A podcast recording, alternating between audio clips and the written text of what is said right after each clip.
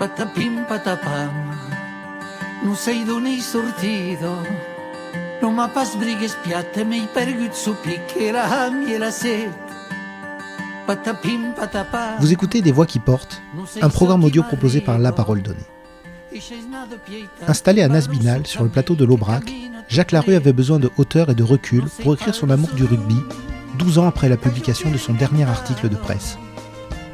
Journaliste né au pied des poteaux du stade de Groyer dans le Tarn, il a consacré sa carrière professionnelle à rendre compte de milliers de matchs, pour Midi Olympique d'abord, puis Var Matin et enfin Nice Matin. Depuis les tribunes de presse, en France, en Grande-Bretagne, en Australie ou en Afrique du Sud, Jacques Larue a assisté au bouleversement sportif et économique que le rugby a connu au fil des années. L'arrivée aussi soudaine que massive de la finance dans le rugby est au cœur de Rugby Flouze, le livre témoignage qu'il vient de publier. Récit passionnant de ce que fut le rugby des résistants d'hier jusqu'au rugby des mercenaires d'aujourd'hui, Rugby Flouze est avant tout le récit d'une passion, un chant d'amour pour ce sport d'engagement à l'origine fondé sur la fraternité, la solidarité et le courage. Dans cet entretien, Jacques Larue revient sur l'origine de sa relation passionnelle avec le rugby et plus encore avec l'esprit du rugby. Mon premier souvenir de, rugby, je crois, comme pour tout enfant et quelle que soit la découverte et la passion, c'est un souvenir de stade, c'est un souvenir de, de rumeurs, de, parfois de, de- fureur. Et, des images comme ça qui se rapprochaient plus du, théâtre que du sport. Je dis souvent qu'ils empruntent à l'imaginaire parce qu'il y a effectivement quelque chose de réel, mais il y a aussi quelque chose d'un peu surréaliste. Et ça reste euh, troublant pour moi. Mais voilà, à l'âge de 10 ans, tu, as un déclic comme ça. C'est le seul endroit où tu te sens bien, où tu as l'impression de te sentir bien. C'est euh, dans un stade avec, euh, avec euh, des gens, des vieux, beaucoup de vieux, quelques jeunes, mais beaucoup moins. Et où tu te dis, ben, c'est là que j'ai envie d'être et, c'est là que j'ai envie de rester. Et après, tu attends tout- toute ta vie, tu attends le dimanche pour, pour revenir à ce, à ce spectacle, voilà, à ce, qui ressemble aussi un peu à tes racines. Tu connais tous les gens, ou la plupart des gens qui, qui sont euh, sur le terrain, que tu admires, mais tu les, tu les croises euh, régulièrement dans la ville. Moi, la grande découverte, quand même, ça, elle, remonte à 10 ans aussi. Euh, c'est avec un, un instit. Les, enseignants, très souvent, te marquent pour la vie et parfois te façonnent, presque autant que les parents. Et donc, moi, j'avais un, prof qui était un, un euh, qui était joueur de rugby, euh, qui était un type charmant, qui pouvait être très sévère, mais qui était adorable, et qui avait, à mes yeux, tellement de charme que euh, ben, qu'il a renforcé cette, cette passion du, du rugby. Il arrivait des fois avec un œil au bord noir ou en boitant ou avec des béquilles. Et alors tout le monde rigolait, chuchotait. Il nous disait Bon, je vais vous dire ce qui s'est passé dimanche. Et après, on n'en parle plus. hein. Voilà. Et donc, euh, ben, il s'était pris un marron. Il était. euh, et Henri Auriol, donc, euh, la personne à laquelle je fais référence, aux récréations, ben, très souvent, il allait chercher le filet avec des ballons et on jouait comme ça. Et puis les, cours d'éducation physique, c'était quasiment que du rugby. Avant l'école, mais quand même plus souvent entre midi et deux et le soir, tout le monde se retrouvait sur un pré et jouait au rugby. Alors que les enfants aient, envie de, se rencontrer, euh, de passer du temps ensemble et d'une certaine manière de s'aimer, euh, c'est une évidence et, le rugby est effectivement un, vecteur de rencontre, de sensibilité, de solidarité qu'effectivement, je pense, on retrouve, on le dit souvent, et ça, peut être désagréable pour les autres sports, euh, ou péjoratif, enfin peu importe, mais c'est vrai que le rugby favorise, mais par essence, il n'y a qu'à regarder si, on a un petit peu de, si on a un petit peu de, sens d'observation, de pénétration, on, on constate vite que le rugby a une magie émotionnel et, fraternel qu'on ne retrouve dans aucun autre sport. Parce que euh, ça, fait partie des poncifs mais c'est aussi la vérité c'est que euh, à la limite si tu fais un sport euh, le football à la limite même le basket et, je parle pas des sports individuels tu peux arriver à faire un exploit individuel, c'est quasiment impossible au rugby. Tu es toujours dépendant de l'autre. Et, je crois que ça, être dépendant de l'autre et en même temps solidaire de l'autre, euh, c'est quand même la, plus belle, la plus belle façon d'exprimer la camaraderie, l'amitié. Voilà. Et donc euh, le, rugby est, puissant dans ce sens-là, effectivement. De la terre la periclado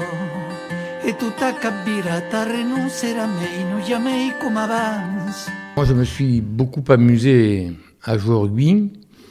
Euh, je l'ai compris, mais je n'y ai jamais joué. Euh, jouer au rugby, c'est euh, tous les dimanches faire un, match avec de l'enjeu, s'entraîner trois fois par semaine. Moi, je me suis beaucoup, beaucoup amusé au rugby avec des copains mais sans, euh, sans l'esprit de compétition. Et finalement, les choses sont bien faites parce que si euh, maman m'a interdit de jouer au rugby, je pense que par mon état d'esprit, euh, je me l'interdisais aussi dans la mesure où je ne suis pas quelqu'un de passionné par la compétition et par l'exploit individuel.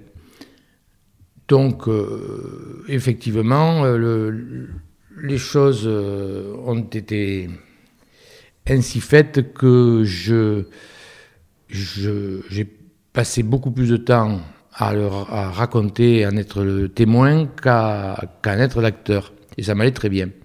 Alors, le, rugby est vraiment inspirant. On a, euh, moi, j'ai en tête plein de d'écrivains, mais surtout de d'excellents journalistes de, de, de, presse écrite ou de magazines qui ont écrit des choses merveilleuses sur le rugby et, là, alors, je suis sûr, quasiment sûr que il n'y a pas un sport qui est autant inspiré les gens que le rugby, parce que, et je, l'ai dit en début d'entretien, euh, le rugby porte une part théâtrale avec une intensité dramatique et parfois comique.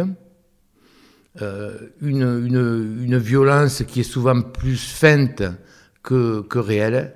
Euh, on, on, avait l'impression effectivement d'assister euh, à une pièce en plusieurs actes avec, avec des scènes incroyables où les gens, quand les gens se, partaient dans des bagarres qui, qui semblaient presque programmées, les mêlées se relevaient.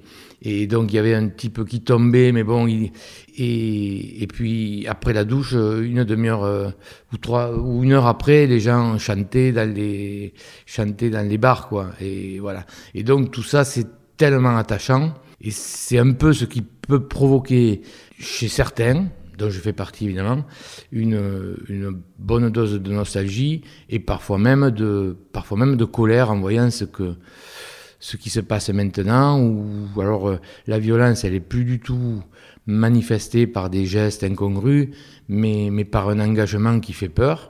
Je me souviens que Jacques Verdier, euh, un collègue, patron de Midi Olympique, qui malheureusement nous a quittés très brutalement, euh, avait écrit un édito de Midi Olympique Je suis heureux que mon, que mon fils ait décidé de ne plus jouer au rugby. Et, j'avoue que je suis un peu dans cette situation quand je vois ce qui se passe. Et puis, euh, au-delà de, cette course à l'armement, de, euh, cette euh, puissance mise au service du, jeu, et non le contraire, à côté de ça, il y a aussi la, perte de, ces valeurs, de ces repères de, fraternité qui, qui s'exerçaient entre équipiers et voire même euh, entre, euh, entre adversaires. De la terre tau com periclado, renoncerà mei, no. Alors quand, quand, je suis, quand je suis arrivé à Toulon, comme tous les gens du Sud-Ouest, j'avais pas une image formidable de Toulon. Tout, tout le monde, il s'était battu avec tout le monde chez nous là-bas. Moi, je me souviens à Gaillac, même à Grouillet, mais à Gaillac, à Castres, c'était, c'était vraiment chaud. Et puis, moi, j'ai mon docteur qui était un jeune docteur, qui était un copain, et qui m'a dit, mais qu'est-ce que tu vas foutre là-bas C'est des voyous. Moi, j'ai fait mes études à Nice, je te promets, j'ai joué. C'était... Ils sont pas loyaux et tout. Bon, voilà. Enfin, je me suis retrouvé là, j'avais pas choisi. C'est un ancien chef de, des sports de, de Varmatin qui, quand, euh, quand hier est monté en première division comme, euh, comme Toulon, euh, qui a rejoint Toulon en première division, a dit il n'y a pas de raison qu'il n'y ait pas un journaliste compétents en rugby pour couvrir hier, puisqu'ils sont au même niveau que Toulon. Et c'est grâce à ça, grâce à ça ou à cause de ça que je me suis retrouvé à Varmatin et notamment à hier. Voilà. Il, il s'appelait Robert Fogliani et je, fais, je lui fais un clin d'œil aussi à sa famille. Voilà. Donc, euh, l'image que j'avais de Toulon était un petit peu, un petit peu spéciale. Mais pareil, il y avait quand même, euh, Toulon a toujours parlé aux, aux, oreilles et à l'imaginaire des gens euh, d'une manière différente et avec quand même, en même temps, un fond d'intérêt, si ce n'est d'admiration. Voilà. Et donc, moi, je connaissais de Toulon à l'époque Bien sûr que j'aurais pu euh, citer d'autres noms, mais il y avait trois personnes qui, qui, qui, m'ont marqué à l'époque. C'était, en 82, 83. C'était Jérôme Gallion, Manu Diaz, qui était déjà une terreur sur le terrain, un mec très bien, un mec très loyal, mais une terreur. Et, et Herrero, forcément, André Herrero. Et donc là, voilà, déjà, André Herrero, je ne sais pas si c'est parce qu'il s'était fait satonner, qu'il avait, il est sorti du terrain dans un état lamentable euh, lors de la finale de Béziers contre Béziers en 71, mais vraiment, André Herrero avait une, une, une sacrée aura. J'ai oublié Gruarin et Carrère, évidemment, mais bon, qui, qui ne jouait plus, donc euh, voilà. Et donc, euh, pour moi, Toulon, quand même, oui, oui, pour Toulon, Toulon, c'était Herrero. Et et, quand j'ai rencontré André Herrero, la première fois, j'ai pas été déçu. J'ai trouvé qu'il se dégageait chez cet homme euh, quelque chose de, puissant, quoi, comme, comme on peut l'attendre d'un grand rugbyman et d'un grand seigneur. Voilà. Et après, donc, euh, ben, il a, André, il a des frères. Il y a Daniel, Bernard. Et donc, euh, Bernard, excellent, excellent talonneur euh, international, qui n'a pas fait la carrière qu'il aurait dû faire, puisque malheureusement, euh, il a eu un, accident. Euh, un accident. Voilà. Et, Daniel. Daniel. Daniel, il a, il, a pris l'entraînement de Toulon quand, moi je suis arrivé hier. il y a eu cette rivalité entre Toulonnais et Hierrois, du fait que hier montait en première division et que c'était un peu un crime de lèse-majesté à 20 bornes de Toulon de se pointer en première division et, de prétendre, pourquoi pas, rivaliser. Et alors après, il y a eu une... Alors c'était pas, là, c'était pas des mercenaires. Je, les, excuse tous, c'est que euh, dans, dans, tous les clubs, il y a des différents entre... Et là, ils ont eu l'opportunité d'aller dans un club voisin qui allait jouer à un haut niveau. Donc, beaucoup de, de Toulonnais sont partis ailleurs. Et là, il s'est créé un petit climat de, effectivement, un, gros climat de rivalité, ou un petit climat de grosse rivalité, euh, qui ont un peu, euh, un peu crispé les choses. Voilà. Et donc, euh, Daniel Herrero, excellent entraîneur, qui a métamorphosé Toulon grâce à, sa vision nouvelle. C'est important d'avoir des, hommes nouveaux. Et à son charisme, son autorité, son charisme il a fait des choses euh, extraordinaires à Toulon quand même. Il les a fait redémarrer, quoi, parce que là, c'était poussif, les années 80, et c'était André souvent qui était aux commandes. Ça veut dire que André est un grand homme, mais qui n'a pas euh, réussi que de grandes choses. Donc, j'ai fait la connaissance de Daniel euh, assez vite, en étant un peu, moi, le, le vilain petit canard, l'opposant, mais à mon corps défendant, et probablement de manière très injuste. Euh, parce que je n'étais évidemment pas l'ennemi de Toulon et, et, j'essayais de défendre un temps soit peu, même si ce n'était pas ma fonction première, mais de relater ce qui se passait ailleurs et de dire que c'était pas mal. Hmm.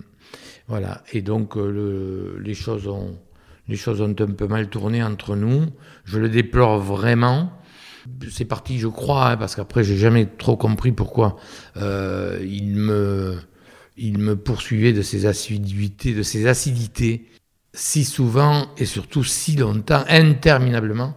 Euh, je pense que c'est parti de ce match, là, Toulon hier, à Mayol, où personne n'a été correct. Et alors je, je, crois que dans le texte que j'ai fait le lendemain ou le surlendemain, j'ai dit, parce que Daniel et mon ami Jean-Michel Martinetti, qui avait donné beaucoup d'écho à ça et en avait même rajouté un peu trop, euh, avait dit les Toulonnais, les, les c'est des, des, voyous. Ils ont Baldacchino, Gallian, Vincent, ils n'ont rien à faire sur un terrain de rugby. Bon, c'était évidemment dans la démesure et l'amertume.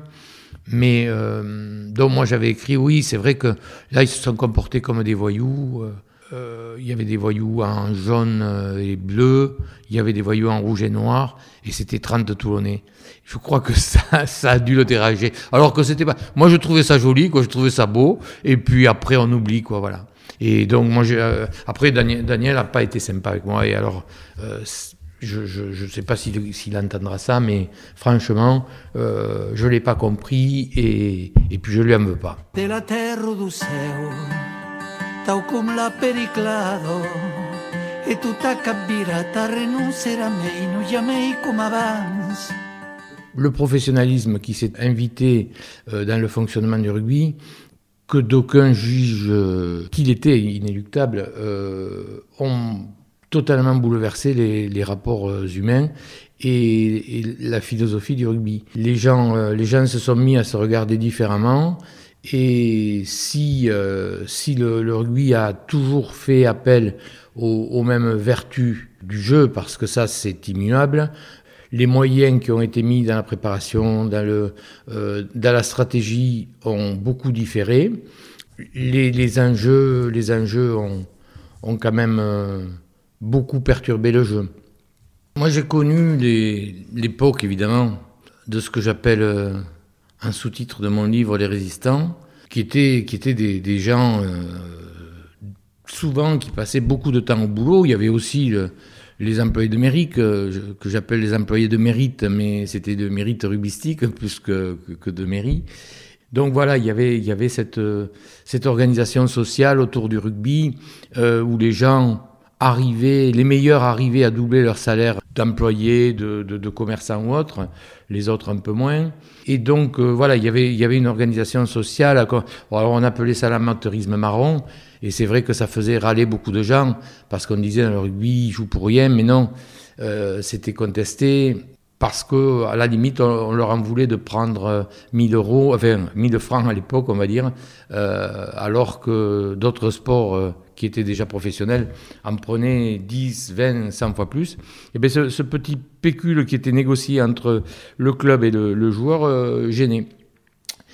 Mais il n'empêche que, que c'est des gens qu'on croisait dans la rue. Euh, et donc, euh, moi, j'ai aimé cette, cette période dans ma carrière parce que c'était des gens de mon âge souvent. On avait, leur, on avait leur téléphone, euh, on les appelait, soit ils passaient une heure à discuter avec nous, soit on se donnait rendez-vous dans un troquet. Et, voilà, quoi, c'était formidable. Et il y avait toujours euh, beaucoup d'humains. Donc il y a eu cette ligne de, de Alors euh, à, Toulon, par exemple, je ne parle pas de Groyer parce que c'était encore plus évident, mais à Toulon, jusque dans les années 95, euh, donc le, le, dernier titre en 92, euh, le dernier titre du, 20e siècle, l'an dernier, puisqu'il y en a eu un autre en 2011, je crois, mais je ne suis pas certain. Euh, donc ce titre-là avait été remporté avec des, jeunes de 18-20 euh, ans qui sortaient de, non pas des centres de formation, parce que ça n'existait pas encore, je ne suis pas sûr que c'était vraiment nécessaire non plus, ça, mais enfin bon, ils étaient, ils, étaient dans des sports-études ou des choses comme ça, et donc là, c'était des gamins de 20 ans, ils étaient tous de Toulon, quoi, ou, le, plus loin, j'exagère à peine, mais il, était du beau. Il y avait une exception, on, en parlait énormément.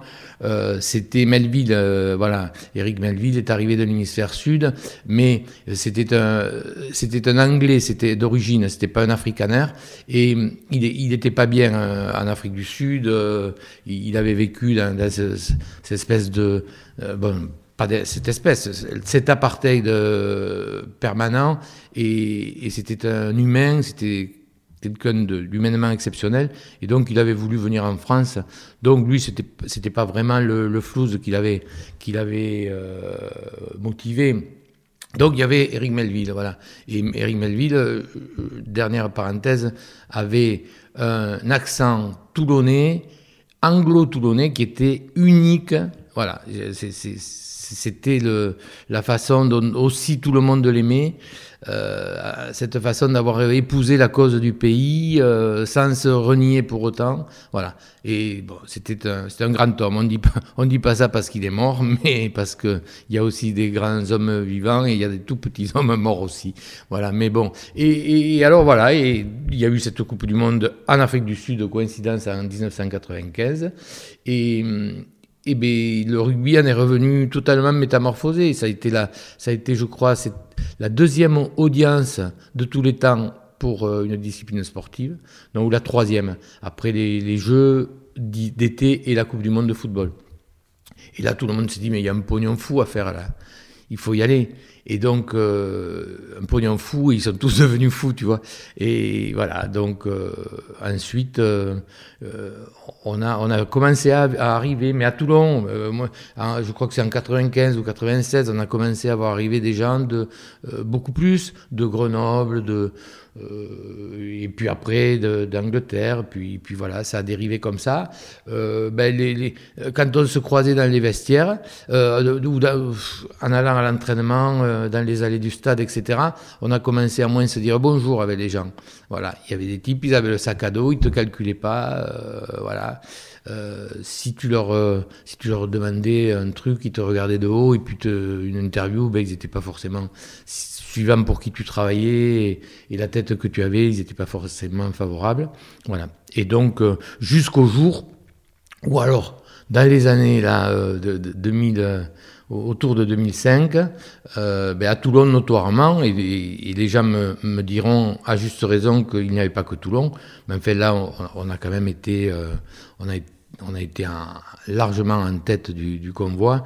Là, il est arrivé des armées de, de mercenaires. Alors là, c'est pas c'est pas qu'ils voulaient pas nous parler, c'est qu'on était incapable de leur parler puisqu'on parlait pas la même langue et on ne parlait pas le même rugby non plus, mais surtout la, même langue. La terre periclado, mei. Donc moi j'ai toujours été un peu en retard même sur le dopage. Je savais pas qu'il y avait, honnêtement, je savais pas qu'il y avait du dopage. Moi, on a commencé à m'en parler comme ça. Euh, ah, j'avais entendu parler de quelques amphétamines, de trucs comme ça. Puis après, j'ai réalisé qu'effectivement, ça avait quand même pris beaucoup d'importance, y compris dans le rugby, et ça m'emmerdait, mais bon. Et, donc en 98, 98, euh, il est arrivé le premier extraterrestre à mes yeux, le Stade français, avec euh, quelqu'un qui s'appelait Max Guazzini, et donc, et Bernard Laporte que je connaissais un peu, Max Guazzini pas du tout, j'écoutais pas Énergie, puis je m'y suis pas mis, et, et puis il nous a piqué, quand je dis nous, c'est au Toulonnais, deux, deux petites perles qui s'appelaient Christophe Dominici et Franck Combat. Putain, j'étais en colère. Hein. J'ai fait des papiers, je fais des papiers un peu décapants, euh, qui m'ont pas très bien mis avec euh, euh, jamais avec Guazzini, je connais pas, et avec euh, Bernard Laporte, ça a été un peu compliqué, mais il a, été quand même un très beau joueur et, on a eu des relations. C'est quelqu'un qui a toujours été correct avec moi. Donc après, j'ai pas, pas beaucoup aimé euh, sa trajectoire, mais il a la trajectoire qu'il veut, évidemment. Bien. Et donc, donc là, alors effectivement, le stade, le, Stade de France, euh, les, entrées à 5 euros. Euh, et là, il, a fait rentrer tout le public du football, tu vois. Et déjà, ils, allaient au, rugby, au Stade de France, pour regarder les gonzesses qui défilaient dans les chars, qui sortaient, qui sortaient des ballons dorés tout, les feux d'artifice. Et là, je me dis, putain, mais c'est pas ça que je voulais, moi. J'étais, j'étais au, stade de Crens, qui est devenu le stade Noël Pélissou à Groyer, où les types, ils s'effilaient des plâtre il terminait dans des, dans des états pas possibles, couvert de boue, le, le, rouge et le, rouge du sang et le, et, le marron de, de, la, de la boue, de la bouillasse. Et ouais, là, je me suis dit, putain, là, t'es mal embarqué. Et donc, ouais, alors après, moi, j'ai commencé. Euh, je, suis un résistant. Je suis du côté de, ces résistants, moi. J'espère qu'en 40 aussi, je l'aurais été d'ailleurs. En 42, ça aurait été plus utile. Donc, euh, euh, je, je, me suis pas dit, tu vas partir de suite, tu vois. J'ai dit, tu vas combattre, quoi. Tu vas. J'avais une arme pour combattre, c'était d'écrire. Donc, ça, ça a commencé quand même un peu à coincer avec certains, ça c'est sûr. Et puis après, il est arrivé un type qui s'appelait Jean-Luc Bertrand à, Toulon. Et c'était un peu le, le, le précurseur. C'est un type très sympathique. Alors lui, je, je, franchement, c'est pas que les autres, je les aimais pas, mais lui, j'avais un petit faible. Euh, il s'appelait Jean-Luc Bertrand. Il était un peu lunaire, un petit peu. Donc lui, il me disait, moi, je veux faire venir Laurence Dallaglio, qui était euh, le, grand joueur euh, anglais de l'époque, hein, capitaine d'Angleterre et tout. Il dit, ah bon, mais pourquoi faire?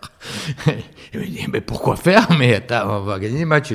Bon, voilà. Et, et puis, euh, il, venait de Lyon, le type. Hein. Euh, et les supporters, et puis tous les anciens du club, là, qui voulaient garder la, même mise sur le club, il l'appelait Monsieur Brun et tout.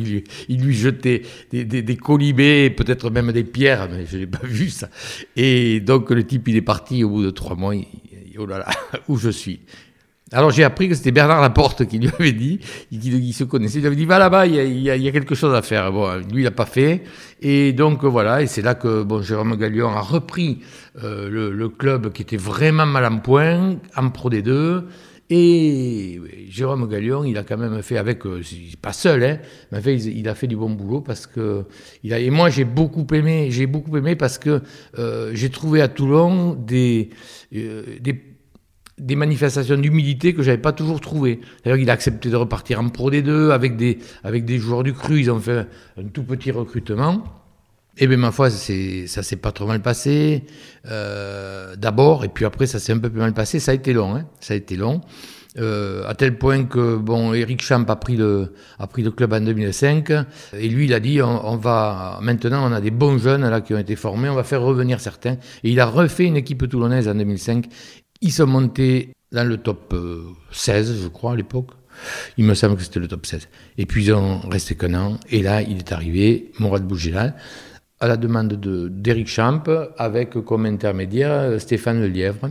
Voilà. Et donc, euh, ben, c'était, c'était sûrement une bonne idée parce qu'il était plein de bonne volonté, d'envie et d'ambition aussi pour le club. Et donc, ben, c'est quelqu'un qui avait eu. Mourad, c'est quelqu'un qui a eu la chance de de faire pas mal de, pognon avec euh, des bandes dessinées. Et, il a trouvé que le, rugby euh, euh était justement un, bon sujet de, de, bande dessinée, ou en tous les cas, une, bande de... Ben après, c'est devenu une bande de mercenaires, mais, mais sinon, c'était quand même une bonne idée. Et donc euh, voilà, moi j'ai eu cette, euh, rencontre, euh, cette deuxième rencontre, parce qu'en fait, lui c'est un, une sorte de fils spirituel de Guazzini, hein, effectivement. Et il, a, trouvé que c'était la bonne voie. Euh, Guazzini faisait plutôt son marché en France avec les meilleurs joueurs. lui, il s'est dit que, après tout, à cette époque, de dans ce temps de mondialisation, il n'y avait pas de raison d'étendre les recherches plus loin. Et donc, euh, lorsqu'on s'est rencontrés la première fois, euh, il a été charmant, évidemment, comme il, comme il l'est, je pense, quand même. Et il m'a raconté que le rugby, il connaissait pas trop, mais la PlayStation, il connaissait parfaitement et que, en alignant les meilleurs joueurs, même s'il faisait plein de conneries sur le terrain, qui se, qui posait la manette pour aller boire, euh, pisser un coup ou autre, quand il revenait, il gagnait encore parce que, avec les meilleurs joueurs, on, a les meilleurs résultats. Alors, j'ai pas l'impression quand même qu'il ait fait une grande découverte, je, je pense que j'aurais pu le faire aussi. Avec l'argent en moins, mais j'aurais pu le faire aussi. Et voilà. Et donc, euh, voilà, il a eu beaucoup de culot, il a eu beaucoup de, euh, d'envie. Et, bon, moi, le, point de. Euh, ma différence d'analyse avec la plupart des gens, indépendamment du fait que pour moi, le rugby n'est pas un métier. Le rugby, c'est un art de vivre c'est et un acte de fraternité que, quand l'argent s'y mêle, surtout dans ses proportions, il n'y a, plus de, a plus de fraternité, il n'y a plus de il a plus que l'intérêt, quoi. Et on est dans une logique de profit très libérale, très. Euh, j'ai pas la, même, j'ai pas la même approche que, que les gens de, et notamment des supporters de Toulon, euh, qui disent Boudjelal, il nous a sauvés, euh, sinon il y aurait plus de. Moi j'ai entendu, il y aurait plus de clubs à Toulon. Mais ça, c'est quelque chose que je ne peux pas entendre. Moi je suis convaincu du contraire. Parce que la taille, qui est plus de rugby à grouiller, il y a du rugby à grouiller. Moi je salue tous les amis qui se battent, Guy Laporte, euh, et puis tous mes potes, Gérard Durand, etc., qui sont là. Euh, Groyer, c'est très, difficile parce qu'il n'y a pas d'économie, il n'y a, y a, plus de dynamique, euh, il y a un potentiel public très restreint, il y a une concurrence autour terrible, farouche, il y a Toulouse, Colomiers, Castres, etc. Mais Toulon, Toulon c'est un, c'est un phare pour le rugby français et en aucune manière Toulon n'aurait disparu. Euh, si euh, Mourad avait pas euh, convoqué euh, l'équipe du monde plusieurs, plusieurs années d'affilée. donc ça, j'y crois pas. Mais ça aurait été peut-être plus long et puis peut-être qu'effectivement, on a été quand même un champion. tout le monde n'a été champion qu'une fois. Ils ont gagné trois Coupes d'Europe, mais on a vu la Coupe d'Europe hier, c'était quand même Toulouse-La Rochelle. Les clubs anglais, ils sont pas. C'est quand même un peu. C'est pas une, c'est pas une compétition bien installée, bien significative. Voilà. Brive a gagné la Coupe d'Europe, ils n'ont jamais gagné le champion de France, tu vois. Donc quand même, soyons sérieux. Mais ils n'ont été champions de France qu'une fois. Après, ils ont quand même occupé le, le haut du, du pavé. Ils ont fait plaisir à, ils ont fait plaisir à beaucoup de gens. Et Toulon est devenu même une marque de fabrique française. Le euh, Canal Plus euh, vit à moitié avec Toulon parce qu'ils ne savent pas passer une semaine sans téléviser un match de Toulon. On pourrait parler de Canal Plus. Hein, c'est une catastrophe, Canal Plus. Ils ont pris, ils ont pris le pouvoir sur le rugby et ils l'ont mis dans un état pas possible. Je parle du rugby, euh, du rugby global, pas du rugby professionnel. Le rugby professionnel, on peut dire que c'est une réussite. Mais le rugby professionnel, c'est leur rugby, c'est pas le mien. Et c'est, c'est, pas le rugby de tout le monde, il s'en manque. Alors ensuite, de même que Guazzini a ouvert la première boîte de Pandore en 98 et où tout le monde a eu comme ça des, envies. Puis il fallait le faire parce que pour poursuivre, sinon euh, il, était hors de question de laisser le stade français seul. Euh, de toute façon, il se serait beaucoup ennuyé, il aurait même fini par disparaître aussi. Donc les autres ont suivi. Et c'est la même chose avec, euh, avec Toulon quand Mourad a commencé à, faire euh, venir des gens euh, à des prix d'or, je n'ai plus les chiffres en tête parce que moi les chiffres ne m'intéressent vraiment pas, vous l'avez compris. Et donc, euh, mais il, a payé, Oumaga est venu faire six matchs, je ne sais pas pour quel. Mais bon, Oumaga est venu faire six matchs en octobre ou novembre 2005, je crois, ou 6, 2005. Et, ça a tout déclenché. Ça a tout déclenché. C'est là que, après, tout le monde a eu envie de venir à Toulon. Il a ouvert une deuxième boîte de Pandore, mais effectivement, tout le monde était déjà prêt à suivre. Euh, bon, ils ont râlé quand même, ils ont couiné parce qu'il a vraiment fait monter le, il a fait monter les, cours, hein, sérieusement. Mais quand même, euh, tout le monde l'a fait et euh, alors je vais quand même relativiser le, mes griefs à son égard, euh, je pense que si lui ne l'avait pas fait, d'autres l'auraient fait. Euh, voilà. Je, je crois qu'effectivement, c'était inexorable. De la terre du céu, tau com la periclado, e renuncerà mei, jamais comme avance.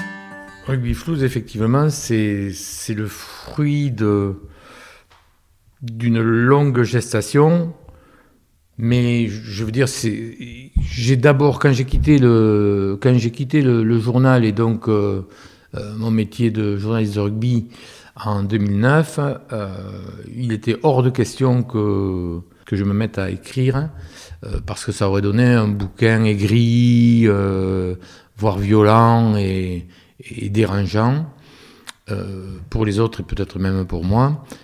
Donc je me suis mis à ma cuisine euh, et en tirant sur la ligo, ça m'a euh, probablement détendu un peu les nerfs aussi. Et, voilà, et puis j'ai refait des, rencontres formidables euh, dont j'avais oublié la, saveur. Donc pendant, des années, j'ai pris quelques notes de temps en temps, puis j'avais des velléités. Alors bon, j'avais une situation personnelle, j'ai dans, le rugby en général, et dans ce livre en particulier, j'ai toujours dissocié euh, ma vie familiale de, mon activité. or là, quand même, j'avais un petit problème, c'est qu'un de mes fils avait un poste important au RCT. Comme je ne pouvais pas faire un, bouquin où j'occulte certaines, certaines de mes sentiments, voire de mes ressentiments, je ne pouvais pas l'écrire sans mettre mon fils qui, qui, dépendait de, de, de Mourad Bougélal euh, en danger. Ça, c'était quelque chose que je m'interdisais. Voilà. Donc, euh, ça aussi, ça a fait, il a fait que 11 euh, ans se sont écoulés entre le. on va même dire 12 entre la parution de, ce livre et, mon, départ de, de Varmatin et, et du rugby. C'est donc un livre réfléchi, c'est le moins qu'on puisse dire. Je l'ai presque écrit comme un roman d'amour, en tous les cas de, passion. Et c'est comme ça que ça commence avec, euh, avec André Larue, mon homonyme, euh, qui, est, qui est un type. Euh, mais vraiment, quoi, quand j'avais 10 ans, je le badais, il était. Il était pas très gaillard, mais qu'est-ce qu'il était courageux. Et puis, et puis c'était des bons mecs, quoi, ce qu'on appelle des bons mecs, comme des, des bonnards, comme aurait dit André Véran dont je suis très heureux de, saluer la mémoire. Tiens, c'est le hasard qui, m'y amène. Voilà, donc euh, j'ai eu cette, image qui m'a longtemps poursuivi et puis, euh, et, puis après, elle, s'est brouillée. Donc, euh, j'ai écrit ce livre comme un roman d'amour, de passion. Ensuite, bon, c'est un témoignage, c'est le c'est l'éditeur qui a, qui a choisi et j'ai trouvé que c'était bien. Moi, j'avais, je voulais, je voulais mettre essai, mais je, sais qu'il y a une partie d'essai. C'est la, dernière partie où effectivement je me projette. Enfin, euh, je, me, je me sers de, de, du passé pour instruire l'avenir. Je ne sais pas de qui c'est, ça ne pas de moi. Et, et donc, euh, ouais, je, je voulais l'appeler essai. Je trouvais ça très rigolo pour un livre de rugby. Et puis finalement, non, ils ont mis témoignage, ils ont bien fait. Voilà. Et alors ensuite, euh, donc il y a une, une longue partie de récits, de témoignages. Et puis il y a une partie pamphlétaire. Je ne sais pas comment les gens vont le, vivre, mais moi je me suis plus amusé avec, euh, sur, sur des thèmes de, la, de, la féminisation du rugby. Je trouve ça un peu pathétique parce que euh, mettre, des, mettre de jolies filles sur les bords de terrain en talons aiguilles, voilà, avec les mèches et tout voilà. Et, Dieu sait si, si je suis pas quelqu'un de misogyne, je suis même, je crois, exactement l'inverse. Et je trouve que cette utilisation de, de la femme et de la femme glamour est, est, est, presque, presque vulgaire, tu vois. Voilà. Et donc voilà, je m'amuse avec ça. Euh, de même que euh, ils veulent à tout prix faire gonfler les effectifs féminins euh, leur oui, mais je vois pas l'utilité, tu vois. Je, vois. Si elles ont, si, si, une fille a envie de jouer au rugby, mais c'est génial qu'elle joue au rugby. Mais qu'on qu dise non, il faut il faut faire venir euh, des femmes au rugby. Oui, mais pourquoi faire, tu vois? C'est quand même assez laid. Euh, le rugby est laid euh, dans le combat, le truc. On aime ça parce que parce que à la limite c'est viril. Et donc Bon, voilà. Mais c'est une question de, une question de gens. C'est, peut-être aussi une réflexion de vieux con. Je sais pas. Voilà. C'est comme l'argent, ça. L'argent, les femmes. Et puis, euh, et puis, bon, je, effectivement, je parle de ces, de problèmes pathétiques de, de, de, dopage. Euh, qui, sont sûrement plus le fait de l'hémisphère sud. Enfin bon, on n'en sait rien, mais il se dit beaucoup de choses et euh, probablement beaucoup de contre-vérités, mais aussi beaucoup de choses qui ne se disent pas. la seu, tau com la et tout capira ta jamais. Je crois que le, rugby, le rugby, ça s'oublie jamais. Quand tu l'as aimé, tu l'aimes toute ta vie. Il n'y a aucune raison qu'il en soit autrement. J'ai vraiment rompu avec le rugby autour de 2010. Et j'ai pratiquement plus jamais regardé un match de rugby. Sans doute parce que j'avais besoin de, couper, sans doute parce que si je suis parti, c'est pas le fait du hasard et que pour de bon, euh, ça n'avait plus d'intérêt pour moi. Ou en tous les cas, oui, il y avait quand même, je m'imposais un peu cette privation aussi, c'était une, sorte de pénitence. Mais euh, vous savez, quand on, quand on avec quelque chose, très souvent c'est difficile d'y revenir. Et, là, c'est un peu le cas.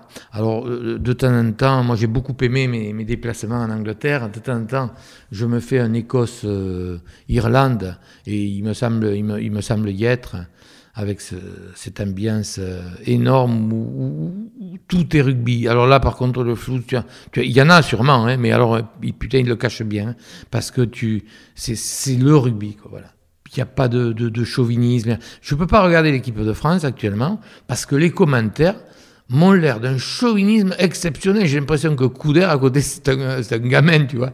Et, puis en plus, euh, Couder, il n'avait pas de talent, mais il avait une âme. Voilà, et ils n'ont pas la main, je te, je te dis pas que ça ressemble à rien.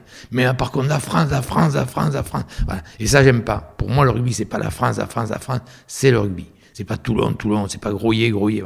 Et alors, pour, je vais voir des matchs, je vais voir des matchs à Grouillet. Voilà. Parce que Daniel Herrero dirait euh, on a tous besoin d'une part de son enfance, tu vois. voilà. Et, donc, euh, ben, je me retrouve euh, à la sortie de mon œuf, voilà, au stade de Crens, et, là, j'y suis heureux. Ah, il y a des Georgiens, il y a des Roumains, il y, a des, y a des types de cannes, de cannes, de, de cannes, enfin. Mais, mais quand même, j'y suis vachement bien. Donc voilà, ça c'est le rugby. Et puis, est-ce que, ça reviendra? Oh non, ça ne reviendra pas. Je pense que là, euh, la, cause, est foutue. Maintenant, les, jeunes là, qui sont brillants, il y a des jeunes brillants évidemment, c'est, enfoncer une porte ouverte que de le dire. J'imagine des Ntamak, des, j'en connais pas beaucoup, hein, mais des, des Dupont, tous ces jeunes extraordinaires. Euh, s'ils m'écoutaient, s'ils m'entendaient, ils qu'est-ce que c'est que ce même de quoi ils nous parlent, tu vois? Et, qu'ils le prennent leur pognon et puis qu'ils en fassent leur métier, qu'est-ce que tu veux Moi j'aurais préféré qu'il soit plombier le type, que ce soit un bon plombier et qu'il gagne euh, dix fois moins, mais que par contre il ait une belle vie de plombier après avoir eu une, belle vie rugby.